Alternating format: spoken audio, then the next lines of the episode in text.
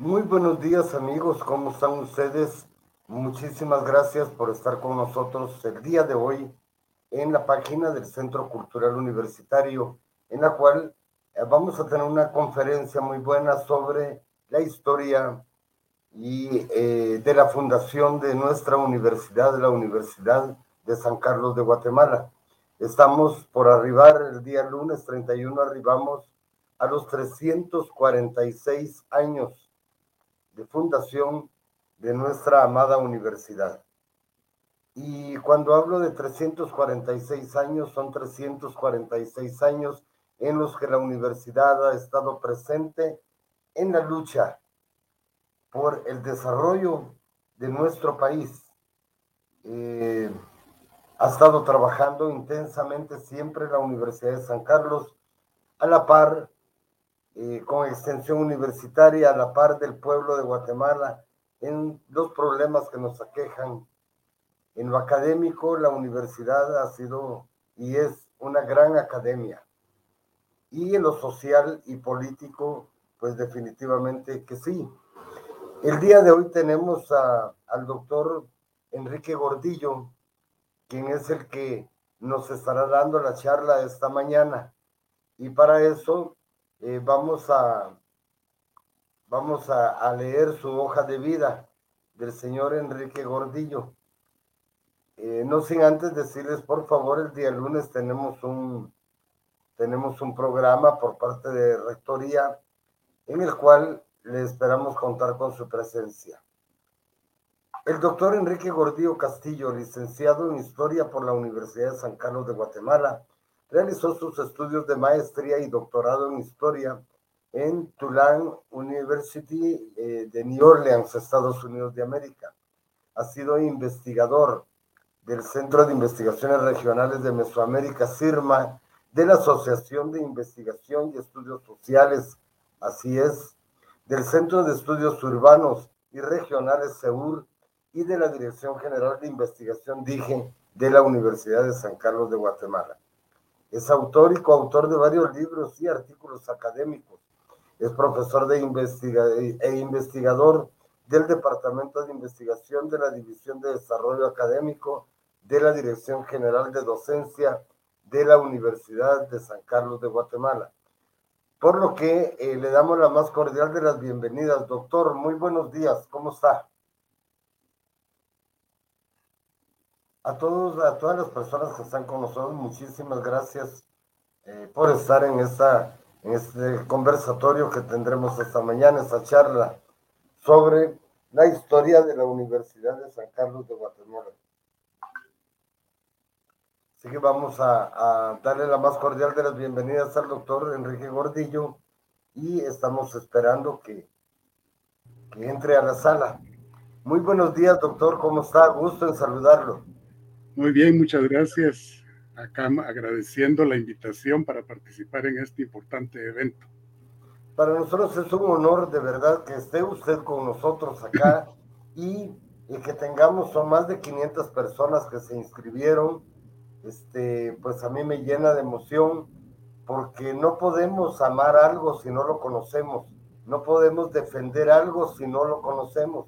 Y es preciso que los 240 mil y pico de estudiantes con los que cuenta la universidad, los mentores, los administradores, los trabajadores en general de la universidad, conozcamos su historia, conozcamos su esencia, para que de esa manera podamos realmente decir, soy universitario sancarlista. Así que le dejo la palabra, doctor. Bienvenido.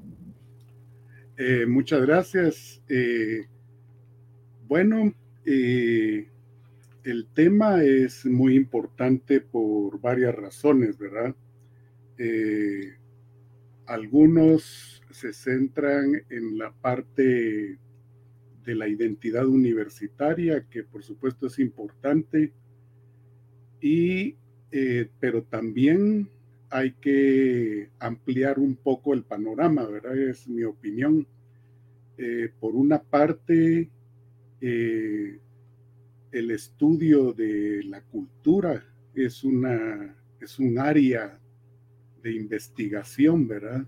El, el, estudio de de la alta cultura, de la cultura superior, de la cultura universitaria, ha sido de interés para muchas personas desde hace muchísimo tiempo. Y ahí han entrado los estudios de las universidades. Eso es muy importante, ¿verdad? Yo voy a hablar una buena parte sobre esto porque mi interés no es solo fomentar identidad universitaria, sino más bien que se estudie la universidad, ¿verdad? Eso es muy importante. También en, esa misma línea eh, hay, la universidad ha estado preocupada en los últimos años, más o menos desde el año 2012, por eh, definir criterios de calidad de las carreras universitarias. Y eh, uno de los criterios universales de calidad es precisamente el de estudiarse a sí mismo, Entonces, estudiar a la universidad, estudiar sus problemas, estudiar su, historia, ¿verdad? Sus orígenes, su desarrollo, los contratiempos, los problemas, eso eh, aporta a consolidar más la calidad de la universidad. O sea, una universidad que se estudia a sí misma es una universidad que está buscando mejorar. Entonces, por eso es importante, ¿verdad? No es solo repetir algunas cosas que se han dicho desde hace mucho tiempo, ¿verdad? Eh, hay también personas intelectuales que critican mucho algunas, algunas partes que se han afirmado sobre la universidad, ¿verdad? Y eh, afirman que hay muchos mitos, lo cual no deja de ser eh, también cierto, ¿verdad? Porque eh, si nosotros nos ubicamos en lo que ocurrió el año pasado, en el 2021, que fue el bicentenario de la independencia, entonces nosotros podemos ver claramente que, que la universidad es un producto de, las élites, ¿verdad? No es un producto que surge del pueblo eh, que no ha tenido acceso a mayor educación, ¿verdad? Aparte de eso, también es un producto, un gran logro de los criollos, o sea, la universidad es un producto criollo. Si ustedes recuerdan, los criollos eran los españoles nacidos en territorio americano. Entonces, por eso es que si nosotros revisamos, vamos a encontrar que el gran ideólogo del patriotismo criollo colonial, que era Francisco Antonio de Fuentes y Guzmán, es de los primeros que escribió sobre la historia de la universidad, porque estaba celebrando precisamente eh, ese componente importantísimo del patriotismo criollo colonial, ¿verdad? Del orgullo de los españoles nacidos en territorio americano y de los logros que habían obtenido. Uno de esos grandes logros, obviamente, es la Universidad de San Carlos, ¿verdad? ha habido algunas confusiones eh, con esta efemérides del, bicentenario. Lo platicábamos mucho con Mario Roberto Morales, que fue el coordinador de esta comisión, ¿verdad? Que es eh, eh, como la independencia fue un movimiento esencialmente criollo o sea, fueron los criollos los que se independizaron de, la península. Entonces también se desarrolló una impresión de que todo lo criollo es negativo, que todo lo criollo tiene ah, eh, una connotación también de, poder eh, contra la población, cuando en realidad no es así, ¿verdad? El mismo Mario Roberto Morales comentó en alguna ocasión todo el aporte a la literatura, ¿verdad? Los cronistas coloniales, eh, los pintores, la, escultura, la platería, etcétera. O sea, hay muchos logros intelectuales. Entonces no, no se trata de satanizar lo criollo ni de menospreciar los, los avances, ¿verdad? Entonces, pero sí hay que, hay que tener claridad, ¿verdad? O sea, la universidad eh, fue un logro de los criollos, eh, fue un, lo lograron los españoles que ya veían a este territorio como su patria. Y por eso es que aparece en, la recordación florida, esa gran obra de Francisco Antonio de Fuentes y Guzmán. Y por eso es que también hay mitos, ¿verdad? Obviamente, hay mitos sobre su fundación.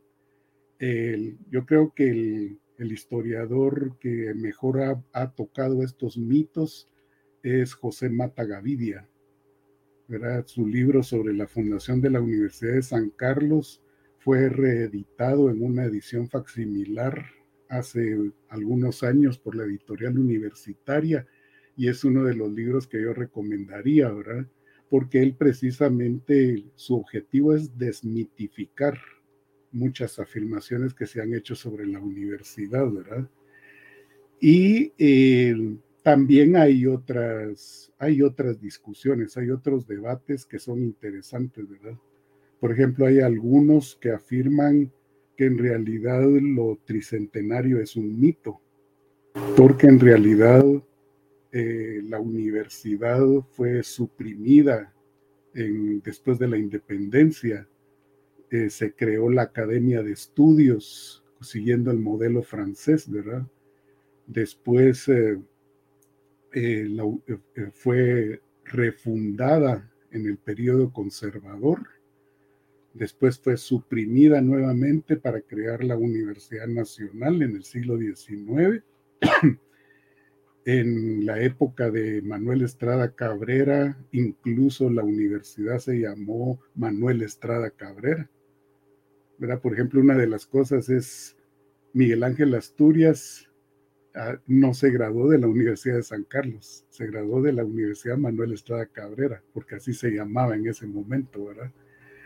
En la época de Ubico se llamaba Universidad Nacional, y cuando fue la revolución de octubre, entonces el, famoso decreto de la autonomía universitaria de la Junta Revolucionaria de Gobierno, eh, desde ahí le reasignan el nombre colonial, ¿verdad? Entonces hay una discusión que a mí me parece que, que si se aborda seriamente, yo creo que sería enriquecedora, ¿verdad? Algunos afirman que en realidad la universidad actual viene de 1944, ¿verdad? Es la, la universidad autónoma con ley orgánica, con gobierno tripartito, ¿verdad? Con todas las innovaciones de las reformas de Córdoba. Entonces, hay debate que es muy sano, ¿verdad? Muy sano conocer, debate académico, hay cosas muy interesantes que hay que revisar. A mí en lo particular me llama mucho la atención todo lo que se ha escrito, ¿verdad? Entonces hay, hay cosas muy interesantes, ¿verdad? Nosotros creemos que la universidad eh, le ha interesado, nos interesa solamente a los, a los sancarlistas, ¿verdad? Y no es así. En realidad, eh, se ha escrito sobre la universidad desde hace muchísimo tiempo. Como les decía, eh, Fuentes y Guzmán es uno de los primeros, pero también eh, hay obras notables, ¿verdad? hubo un más o menos un interés muy marcado por estudiar la universidad en los años 40, ¿verdad? El estudio de de, Ricardo Castañeda Paganini sobre la Universidad de San Carlos es uno de los, uno de los primeros, ¿verdad? Que se, que se, se desarrolló historia de la Real y Pontificia Universidad de San Carlos en la época colonial, que son dos tomos, que fue publicado en 1947. que es muy, muy importante, ¿verdad? Eh, también eh, incluso está publicado un índice de, los documentos que, que, estaban en el archivo de la Universidad de San Carlos, que por cierto se encuentran en el Archivo General de Centroamérica, por si a alguno le interesa estudiar a la universidad, eh, ahí va a encontrar todos los archivos, ¿verdad? Que es una riqueza enorme. El estudio clásico, que es uno de, mis favoritos, el estudio del doctor Carlos Martínez Durán, Las ciencias médicas en Guatemala, origen y evolución de 1941 ¿verdad? Hay varias ediciones, por supuesto, que es muy, muy interesante, ¿verdad? Y eh, en eso solo en el periodo colonial, pero no solo ha sido de interés para guatemaltecos, ¿verdad? Porque dentro de los libros clásicos se encuentran los del profesor eh, John Tate Lanning, un profesor estadounidense que, que hizo publicó varios, varios libros sobre la historia de la universidad. Su interés original era estudiar la ilustración, estudiar el siglo XVIII y las innovaciones que se hicieron en la universidad. Pero posteriormente hizo otras publicaciones ¿verdad? sobre eh, el origen de la, de la universidad y eh, incluso las reales cédulas, las reales cédulas de la universidad. Hay varias fuentes, todavía hay algunos documentos que se pueden conseguir en la editorial universitaria a precios increíbles, ¿verdad? 10 quetzales, algo así. Se puede conseguir, por ejemplo, las obras de Tate Lanning, que la universidad reeditó para conmemorar el tricentenario, y se pueden conseguir también eh, el, libro de las reales cédulas, que es muy interesante también, ¿verdad? Perdón, en el, ya en el siglo XIX, para estudiar el siglo XIX también hay obras muy importantes, ¿verdad? Eh, de los más eh, de los más importantes, yo, creo que el clásico sería la historia de la Universidad de San Carlos eh, de Guatemala en la época republicana, 1821-1994, del profesor Augusto Casali Ávila. Él, él, era un historiador muy respetable y entonces él hizo esa parte que es también un libro, yo creo que infaltable, ¿verdad? Todo el mundo lo debería de tener. Y también eh, recientemente eh, tenemos el libro, bueno, no tan reciente, ya tiene algunos años, pero es el libro Aulas, eh, Conventos y Trincheras, que es Universidad y Movimiento Estudiantil del doctor Virgilio Álvarez Aragón, ¿verdad? Es un libro muy interesante también porque habla sobre un aspecto muy importante de la historia de la universidad que es eh, la parte del movimiento estudiantil, ¿verdad? Entonces, él, si bien su interés es estudiar lo que ocurrió en los, desde la década de los 60, 70, cuando empezó toda la, el conflicto armado interno y, y, las consecuencias que tuvo para la universidad, ¿verdad? que fueron terribles él va más atrás a estudiar movimientos estudiantiles en el pasado, ¿verdad? Que es también eh, muy, muy interesante. Eh, hay, otros, hay otros trabajos, ¿verdad? El de eh, sobre este tema del conflicto armado. Yo creo que es muy importante el libro de, de Paul Kobrak, que se llama En pie de lucha, Organización y Represión en la Universidad de San Carlos de Guatemala, 1944 a 1996. Es un libro muy importante porque él recoge con, con un estudio serio, con documentado, todas las, toda los, la historia de, de, los mártires de la universidad, ¿verdad? Todas las personas que, que fueron, eh, que tuvieron alguna consecuencia en su integridad, ¿verdad? En su vida, por participar en, en movimientos sociales en los que la universidad también tenía, tenía participación, ¿verdad? Entonces es un libro muy, muy importante. Eh, hay otros, ¿verdad? Que el, doctor Jorge Solares, eh, que ha tocado problemas internos de la universidad, también el, el libro, el libro de, del, del doctor Poiteván, un librito pequeño que, que es también de mis favoritos, ¿verdad? porque fue, a, mí me impresiona la claridad que tenía René Poitevin para ver las cosas, ¿verdad? Él fue un sociólogo que estudió en Francia, pero que al retornar se integró al Instituto de Investigaciones y Mejoramiento Educativo, el IIME, y ahí hizo un estudio que es pequeñito pero muy valioso sobre las clases sociales en la universidad. Entonces lo que dice el doctor Poiteván es, eh, se adelanta a lo que iba a ocurrir. Él logró ver los cambios que estaban ocurriendo en la universidad y se adelantó a decir que iba a haber problemas de masificación y que iba a haber un deterioro académico como consecuencia de la sobrepoblación estudiantil, ¿verdad?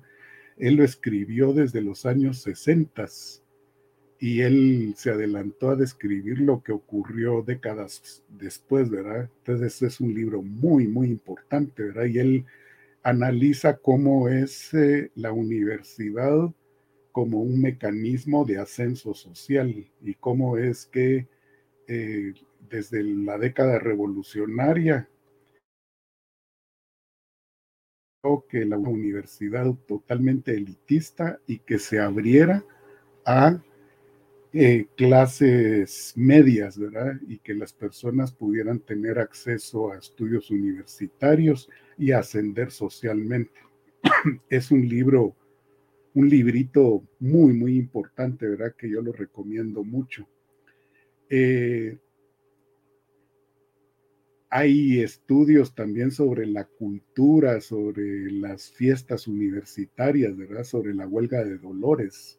El, gran clásico es el libro Historia de la huelga de Dolores de, del doctor José Barnoya, ¿verdad? Que falleció también el año pasado, que es uno, un, un libro clásico también, ¿verdad? Que todo el mundo debería tener también Carlos Guzmán Bockler, el famoso antropólogo, también escribió sobre la huelga de Dolores. Eh, bueno, y, otros, ¿verdad? Incluso Viernes de Dolores, que es uno de los libros clásicos también de Miguel Ángel Asturias. Entonces hay muchos libros sobre, sobre historia de la universidad, ¿verdad? Y como les decía, no solo de guatemaltecos, sino de personas de otros lugares. Eh, Hace ya algunos años que apareció el libro de la profesora mexicana Adriana Álvarez Sánchez, que es también sobre la historia de la universidad. Era ella eh, desde la UNAM, o sea, desde México, estudió también el, el periodo, la parte colonial de la, de la historia de la universidad, ¿verdad? Entonces es, muy interesante, ¿verdad? El tema es muy, muy interesante, muy importante. Y yo creo, yo la, primera intención de esta, de esta breve charla sería incentivar a que la gente eh, se interese por esto, ¿verdad? Por estudiar a la universidad, por conocer, por conocer más y también con un espíritu crítico, ¿verdad? Yo creo que no hay ningún problema con, cuestionar lo que otros han afirmado. Así, así se desarrolla la academia. Lo único es que la academia tiene, tiene pretensiones científicas, ¿verdad? O sea que en el caso de la historia, eh, las afirmaciones tienen que estar sustentadas con evidencia. Entonces no es solamente hacer afirmaciones sin proporcionar uno eh, datos, evidencias empíricas que nos permitan decir, bueno, sí, hay, es, es convincente el argumento o el argumento es débil en esta otra parte, ¿verdad? Eh, de, en este espíritu es que a mí me, ha llamado mucho la atención el, libro de, del profesor Mata Gavidia, ¿verdad? El de Fundación de la Universidad, que es el, el, yo creo que lo que más se acerca a lo que estamos conmemorando en estos días, ¿verdad? Que es la fundación de la universidad. Lo que se va a conmemorar el día lunes es el aniversario de la emisión de la Real Cédula de Carlos II del 31 de enero de 1676 eh, sobre la fundación de la Real Universidad de San Carlos. Eh, aquí, eh, como les decía, sí hay algunos mitos, ¿verdad? Esa es la intención de Mata Gavidia, de de refutar esos mitos con base en, datos, ¿verdad? Por una parte, eh, sí se emitió la, la, real cédula, pero la universidad no empezó a funcionar inmediatamente porque no tenía recursos, ni tenía profesores, ni tenía estatutos, ¿verdad? Entonces es una de las cosas que Mata Gavidia yo creo que aporta de manera muy, muy importante, ¿verdad? Eh, por ejemplo, hay otros mitos que probablemente vienen desde, desde Fuentes y Guzmán, ¿verdad? De atribuirle a personajes como Francisco Marroquín, eh, la fundación de la universidad, así como al tesorero eh, Pedro Crespo y Suárez, ¿verdad? Y a Sancho de Barahona y esa fundación de la universidad, ¿verdad? Entonces, Mata Gavidia eh, lo, que demuestra es que en realidad eh, ellos no fueron fundadores de la universidad, sino él los llama benefactores. Eh, él hace esa diferenciación entre, entre benefactores y fundadores. Entonces, en el caso de, Francisco Marroquín, lo dice Mata Gavidia y también Tate Lanning, que en realidad él dejó en su testamento un fondo para que se crearan cátedras de gramática y, otras, otras áreas, ¿verdad?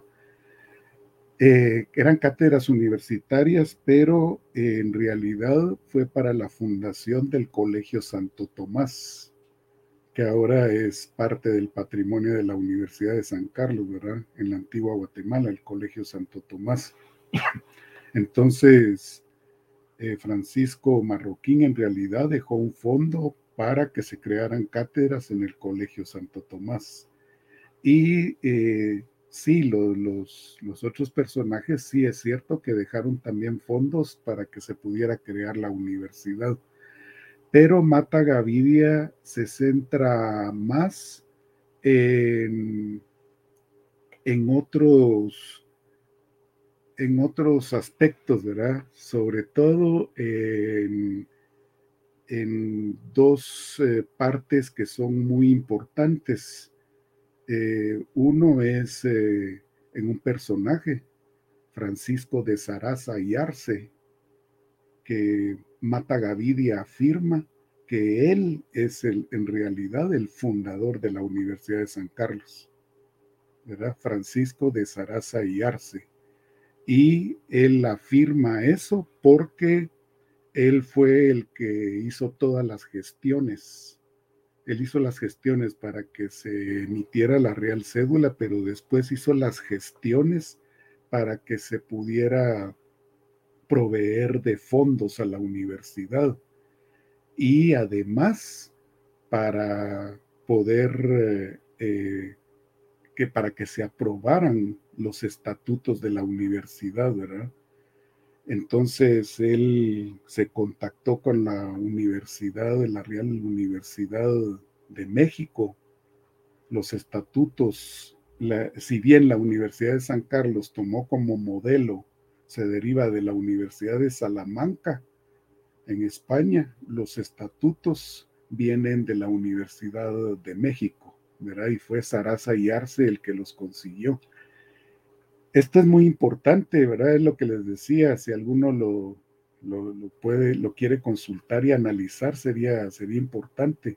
Están publicados por la editorial universitaria en una edición muy bonita porque es una edición facsimilar. Es un libro muy grande.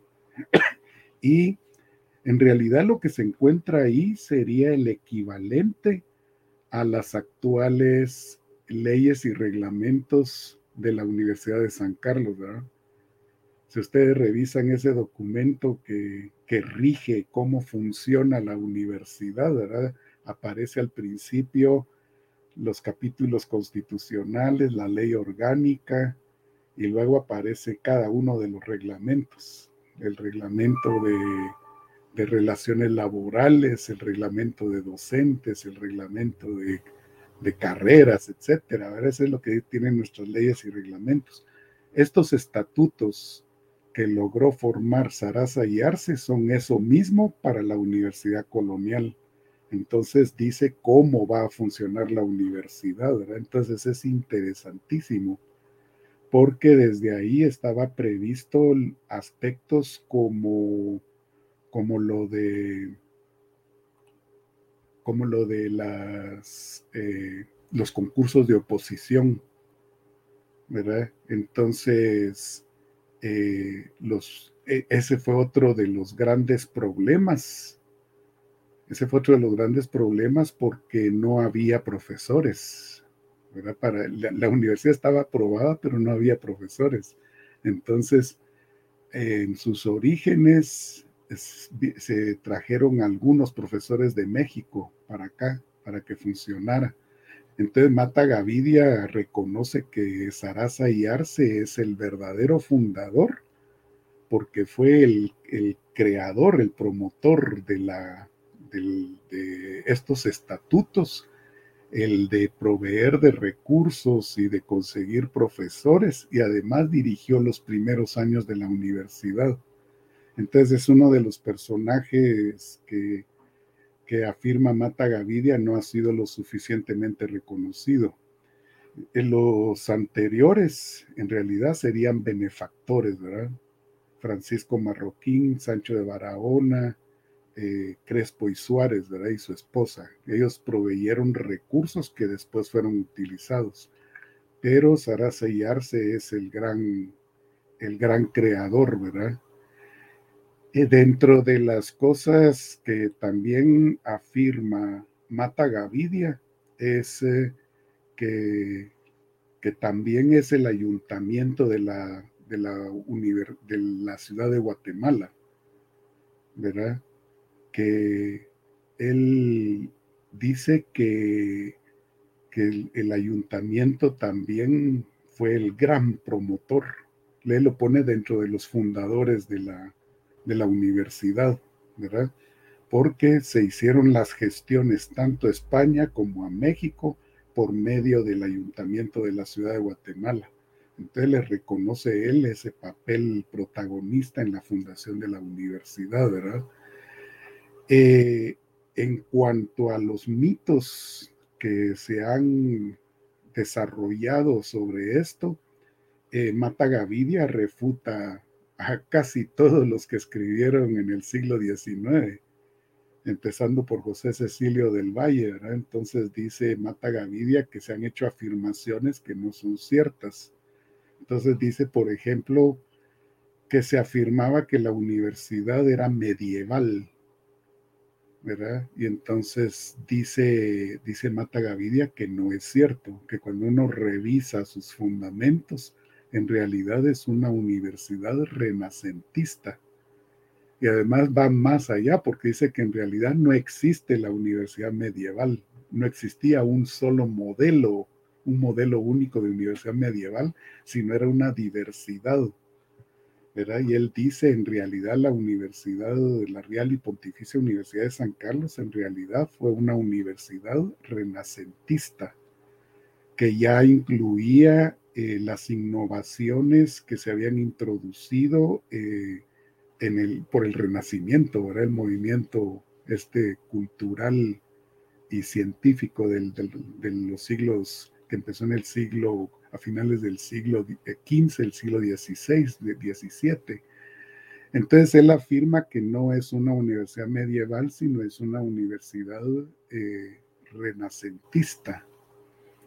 Eh, también él afirma que la universidad tampoco es teológica, que es otra afirmación también que hacían los historiadores liberales del siglo XIX. Entonces dice Mata Gavidia que, que en realidad cuando uno ve sus constituciones, la universidad en realidad tenía una prioridad más hacia lo jurídico que venía de, la tradición de la Universidad de Bolonia. Entonces él refuta eso, dice, no, no es una universidad ni medieval ni teológica, es una universidad renacentista y más con un ámbito, hacia un ámbito más de desarrollo de lo jurídico, ¿verdad?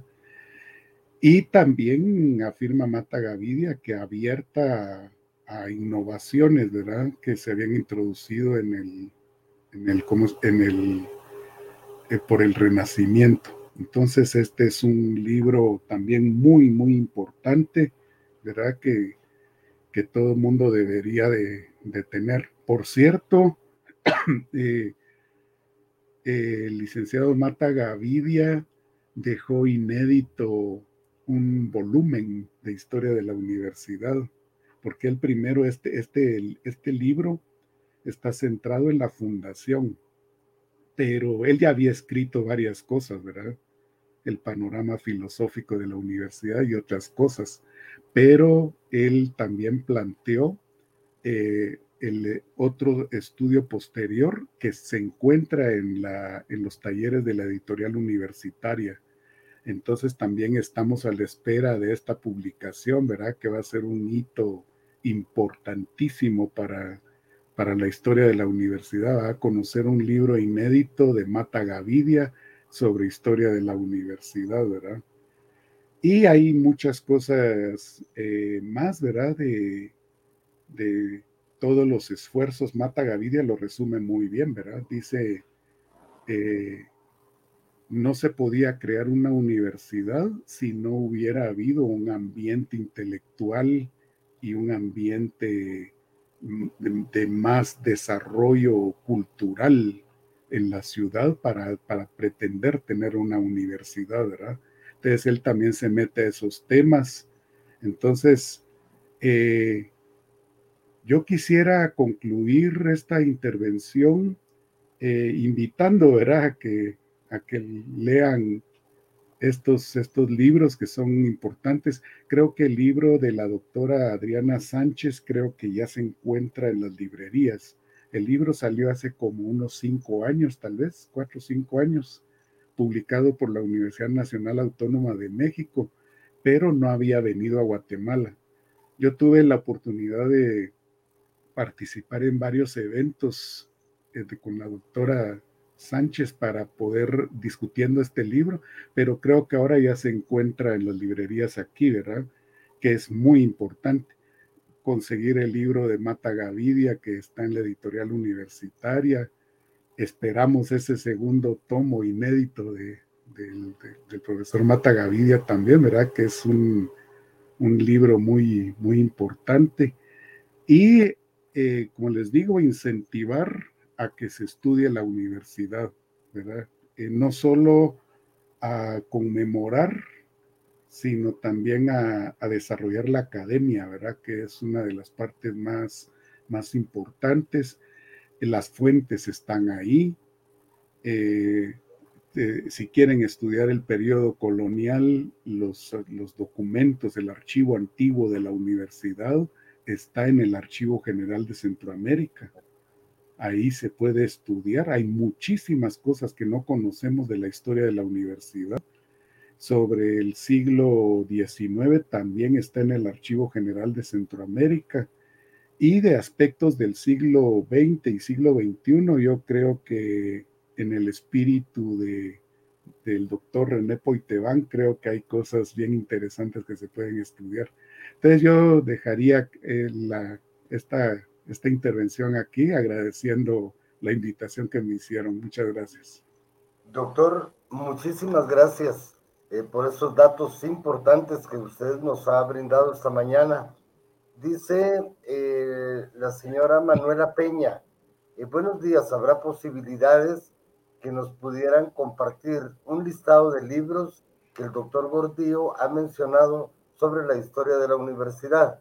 Este, pues eh, vamos a, se lo estamos solicitando públicamente a usted, doctor, para que nosotros lo podamos tener en el Centro Cultural y postearlo en esta página para que ustedes en unos días ya tengan el listado de los libros y los que tiene Editorial Universitaria, Editorial Cultura o Editoriales de México este, muchísimas gracias, eh, señor Escobar Andrade, eh, señora Isabel Escobar Andrade. Dice, muy interesante los datos. La historia es muy importante con el conocimiento.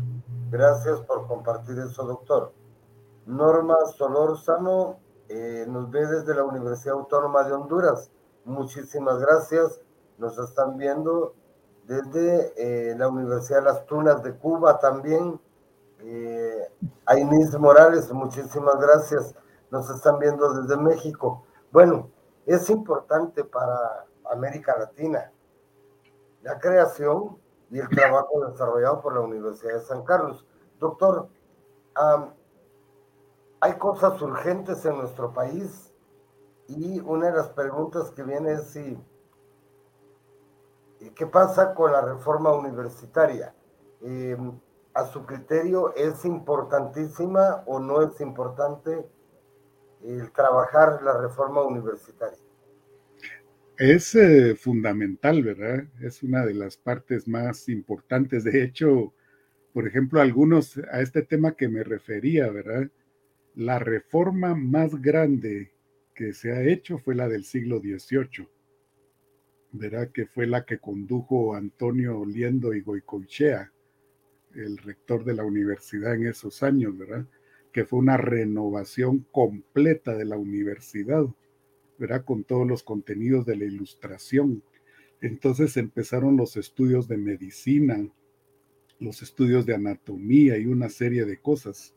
Ese es el, por eso es que al, profesor John Tate Lanning le interesaban tanto estudiar eso, porque fue una renovación total, completa, ¿verdad? De la, de la universidad.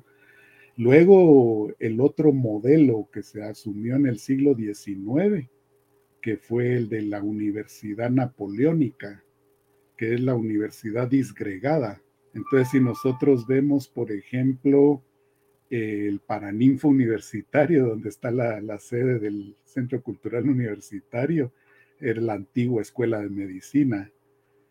En San Sebastián estaba farmacia, en el MUSAC eh, Derecho. Entonces es una universidad disgregada en distintas sedes, ¿verdad? Y el gran promotor de la universidad integrada en un único campus fue el doctor eh, eh, Martínez Durán, ¿verdad? Entonces la universidad ha tenido muchas reformas, o sea, no es nada extraordinario promover esa renovación muchas veces ha pasado los cambios en el 44 son extraordinarios porque son la incorporación de todas las, todo lo que se promovió en las reformas de Córdoba de 1918, que se logró hasta el 44. ¿verdad? La participación de los estudiantes, el, gobierno, el Consejo Superior Universitario, la autonomía universitaria, ¿verdad? Entonces la universidad ha pasado por muchas reformas y, y debe pasarlas, ¿verdad? Para estar al, tono con, con, el desarrollo de las cosas. Yo creo que lo que ocurre ahora es que el tema es muy complejo porque estamos hablando de la universidad más grande de Centroamérica, una macro universidad, ¿verdad? Una macro universidad, son muchos estudiantes. Muchos estudiantes, todas las carreras universitarias en una cantidad de niveles con posgrados, entonces es muy complejo. Pero, por ejemplo, yo creo que sí, yo creo que el, esfuerzo es válido, que abordar no solo la reforma en lo político o en la representación en, el poder universitario, sino la reforma en el plano académico, en el plano administrativo, o sea, en todos los demás componentes, ¿verdad? Pero sí. Perdón, doctor, creemos firmemente yo, en lo personal, sí espero una reforma universitaria en la que vayan de la mano la academia, por supuesto, que eh, es la, el bastión fundamental de una universidad, a la par de, de la sensibilidad humana que es el arte, y que tiene que haber ahí una, un balance entre lo académico, que tiene que ser muy bueno, y el arte, que tiene que estar inmerso para crear eh, mejores seres humanos.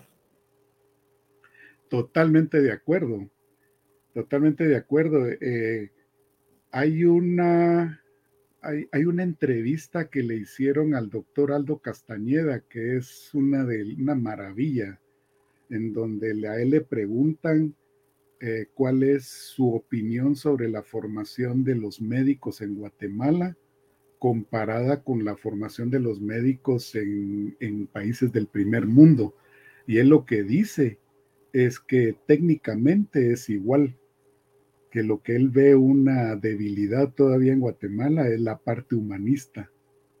A mí me sorprendió, ¿verdad? A mí me sorprendió escuchar que alguien como Aldo Castañeda lo dijera. Él, él decía en realidad, el médico debe ser un gran humanista, su gran objetivo es la gente, ¿verdad? Es, no es solo, no, las personas no son objetos, ¿verdad? No son eh, y eh, no es solo la parte técnica, sino la parte humana, ¿verdad? Y el componente de espiritual, el componente creativo, el componente del desarrollo, de hecho está dentro de el mandato constitucional, ¿verdad?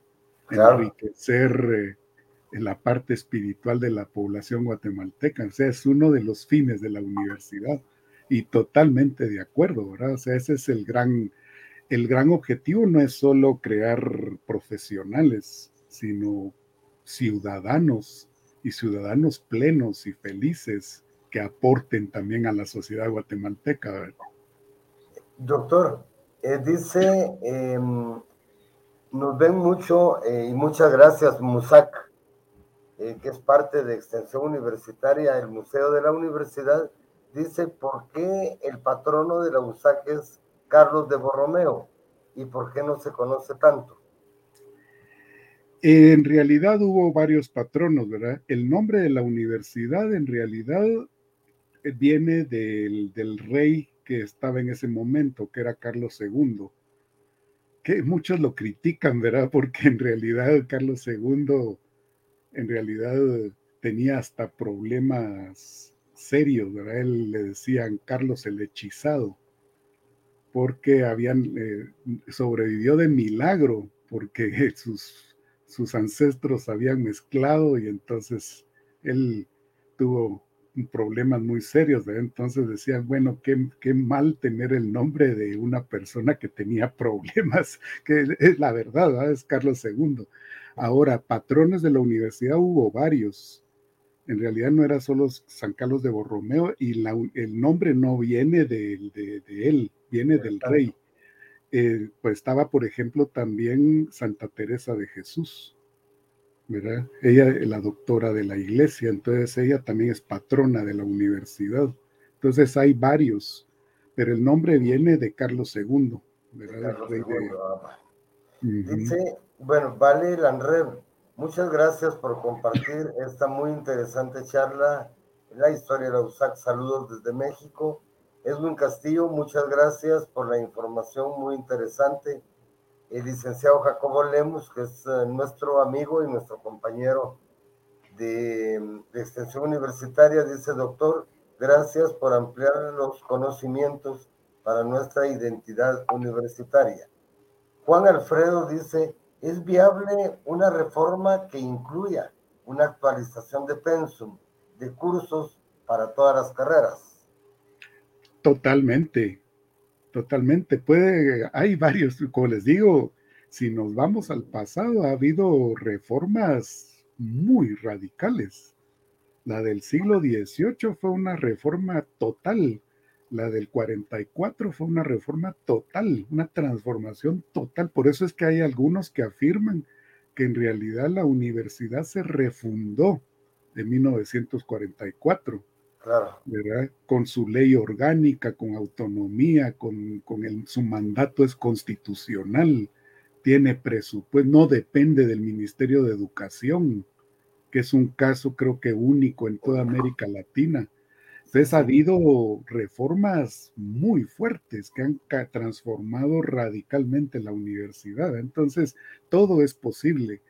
Ahora hay algunas cosas que son interesantes, ¿verdad? Algunas, algunas propuestas que creo yo que lo ocurrido estos dos últimos años nos muestra, ¿verdad? Que es eh, cómo vamos a enfrentar la incertidumbre, cómo vamos a enfrentar, a preparar a los estudiantes para que se puedan adaptar a cambios todos nos tuvimos que, que en cambios radicales, porque son exactamente. sí, por ejemplo, si esto hubiera sido hace tres años, hubiera sido una charla presencial. Estaríamos en el Paraninfo. Estaríamos en el Paraninfo, estaríamos, pero, pero nos obligó, el, el contexto nos obligó a aprender eh, a, comunicarnos por estos nuevos medios, ¿verdad? Y en el futuro no sabemos qué cosas van a ocurrir. Entonces el gran reto es preparar a la gente para que pueda adaptarse a un mundo que cambia muy rápidamente, ¿verdad? Y profesiones que también se están innovando permanentemente. Por eso es que la renovación curricular es tan importante, ¿verdad? y tampoco saturar de conocimientos que van a ser obsoletos muy rápidamente. Muy rápidamente. Ayer nos hablaba, doctor, sí, ayer hablamos con el maestro Eugenio Barba, que es uno de los grandes maestros del teatro mundial, está aquí en Guatemala, y estoy presente en la, en la conferencia de prensa y él decía que él tenía conocimiento de la Universidad de San Carlos, que nunca había estado en Guatemala, pero que sí había estado en la Casa de las Américas con el licenciado y el dramaturgo Manuel Galich, y que se había enterado por él en ese entonces de la reforma, de la, de la separación, digamos, eh, directa del Estado de la Universidad de San Carlos. El trabajo que se desarrollaba en 1944-48 y que le parecía pues que era una universidad que era como pocas en América Latina, porque era una, una universidad muy académica, pero que a nivel de, de extensión era como un brazo, el brazo social con el que se trabajaba a la par del pueblo. Y, pues uno de los grandes, de los grandes desafíos es precisamente que dice, no existe el teatro si no existe el espectador. Y no puede ser el espectador a través de la televisión, porque entonces miramos una película. El teatro es presencial, vivencial, y por lo tanto eh, los actores tenemos que ver qué se hace para mantener ese intercambio con, con, los, eh, con los espectadores, que hoy por hoy no se tiene por la parte virtual. Dice Juan Carlos Pérez, muy buenos días, estudié en la Facultad de Ciencias Económicas. El primer día de clases del curso Fundamentos Teóricos de las Ciencias Económicas. Lo primero que hizo el catedrático después de presentarse fue explicar el significado de los valores de los vocables del escudo de la Universidad de San Carlos y me pareció muy interesante. José Alfredo Godoy dice, hermosa exposición, doctor. Timoteo Tobar, qué bien. Y Musak dice, excelente charla, muy enriquecedora, em, encantadora, y estamos encantados de escuchar a un intelectual como usted, doctor. Eh, deja el deseo de seguir indagando sobre nuestra alma mater. Este, de verdad, doctor, muchísimas gracias.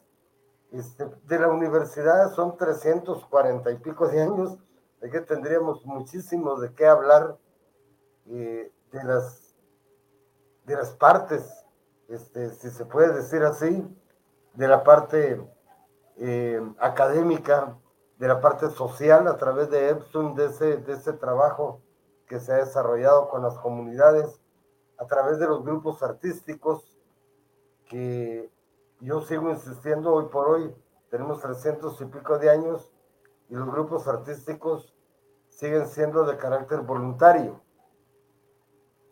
El director y el asistente del director son los que tienen un salario, pero el artista que está ahí en la danza, en la estudiantina, en el coro, el coro que es un patrimonio intangible de la nación, pues creo que sí merecemos esa reforma universitaria y merecemos estar dentro de esta reforma universitaria para que realmente seamos parte de la universidad. Como voluntarios nosotros nos enriquecemos, los artistas, de representar a la universidad. Pero creo que sí eh, tendríamos ese, ese honor de pertenecer a los grupos eh, con un sueldo pues merecedor por el trabajo. Así que muchísimas gracias, dice Oscar Adolfo eh, Felicitaciones, Quique. Muy interesante tu exposición. Abrazos para vos y para Gustavo. Gracias, Heusler. Este, un gran amigo de hace muchos años, doctor. Me parece que es un buen amigo suyo también. Claro que sí. bueno, pues eh, agradezco a a Claudia Escobar por su trabajo que mantiene en nuestra plataforma, que sin ella no podríamos tener esto. Este, a Rocío Salazar, de la Dirección General de Extensión Universitaria, por su apoyo. Este, a toda la gente que hace posible que nosotros estemos. Y se este, dice Jovita Antonieta Miranda Barrios. Saludos, Quique Gordillo. Em, doctor, me gustaría que que nos dieras un, mensaje. Este, como tú dijiste, no se trata solo de conmemorar o de celebrar los 346 años. Hace falta que poner los pies sobre la tierra y, trabajar, pues, que es lo que tenemos que hacer. Yo, yo diría que en realidad yo me inscribo en esa parte, yo, yo creo que una, un, un criterio de calidad es eh, una universidad que se estudia a sí misma, ¿verdad? Que estudia sus orígenes, su desarrollo, sus logros y también sus problemas, ¿verdad? Entonces yo creo que, incentivar que se estudie la universidad, que se estudie la vida universitaria, que se estudie a los estudiantes, a los profesores, yo creo que eso va a enriquecer y va a hacer que la universidad sea más grande. Además, porque es nuestro papel, ¿verdad? Promover la academia, la generación de conocimiento nuevo. Entonces, mi, mensaje sería orientado al, al, desarrollo de la academia, ¿verdad? A, que, a promover que se estudie académicamente la universidad. Claro. Este, pues muchas gracias, doctor. En nombre de la Dirección General de Extensión Universitaria, de la Rectoría Universitaria, eh, me voy a permitir entregarle un reconocimiento por su labor, por su trabajo, doctor, y por esta charla que nos ha dejado ese espíritu de investigar, porque como guatemaltecos a nosotros no nos gusta investigar, nosotros casi todo lo queremos, este, no nos gusta leer, y creo que ese es uno de nuestros grandes problemas. Dice, la Universidad de San Carlos de Guatemala, la Dirección General de Extensión Universitaria, el Centro Cultural Universitario, otorga el presente reconocimiento al doctor Enrique Gordillo Castillo, profesor e investigador de la División de Desarrollo Académico de la Dirección General de Docencia de la Universidad de San Carlos de Guatemala, por su participación como conferencista en la charla virtual Creación de la Universidad de San Carlos de Guatemala, con motivo de la celebración de los 346 años de fundación de la USAC, dado en la Nueva Guatemala de la Asunción a los 28 días del mes de enero del año 2022 y, enseñada a todos. Firma eh, nuestra eh, directora, la doctora Ingrid Maritza Arriola Smith, directora general de Extensión Universitaria. Este, lo firma el maestro Pablo Ernesto Oliva Soto, rector en funciones de nuestra universidad, y un servidor de usted, Gustavo Ostris, asistente de actividades culturales. Muchísimas gracias por haber aceptado esta invitación y dejamos abierto para que una próxima vez volvamos a estar con otro tema muy interesante con usted. Y eh, a ustedes muchísimas gracias eh, por ese interés que tuvieron en conocer eh, a la universidad. Como dijo el doctor, debemos de estudiar las formas de hacerla mejor de mantener lo que, lo que está bien hecho y en base a los errores, pues los errores para eso son, para que sepamos por dónde mejorar las cosas y los errores son parte de nuestra experiencia. Muchas gracias a todos. Milton Amador le manda saludos, Chechas y Fuentes. Eh, Elit Colón, eh, Colón dice muchas gracias por transmitir. M.A.R. Ram, muchas gracias. Yesenia. Leslie Gómez dice algo aquí. Hola a todos, en nombre, mi nombre es Leslie Gómez, de Bélgica, pero actualmente vivo en Francia. Eh, bueno, muchísimas gracias por sus saludos, señora eh, Beatriz Ereche, excelente.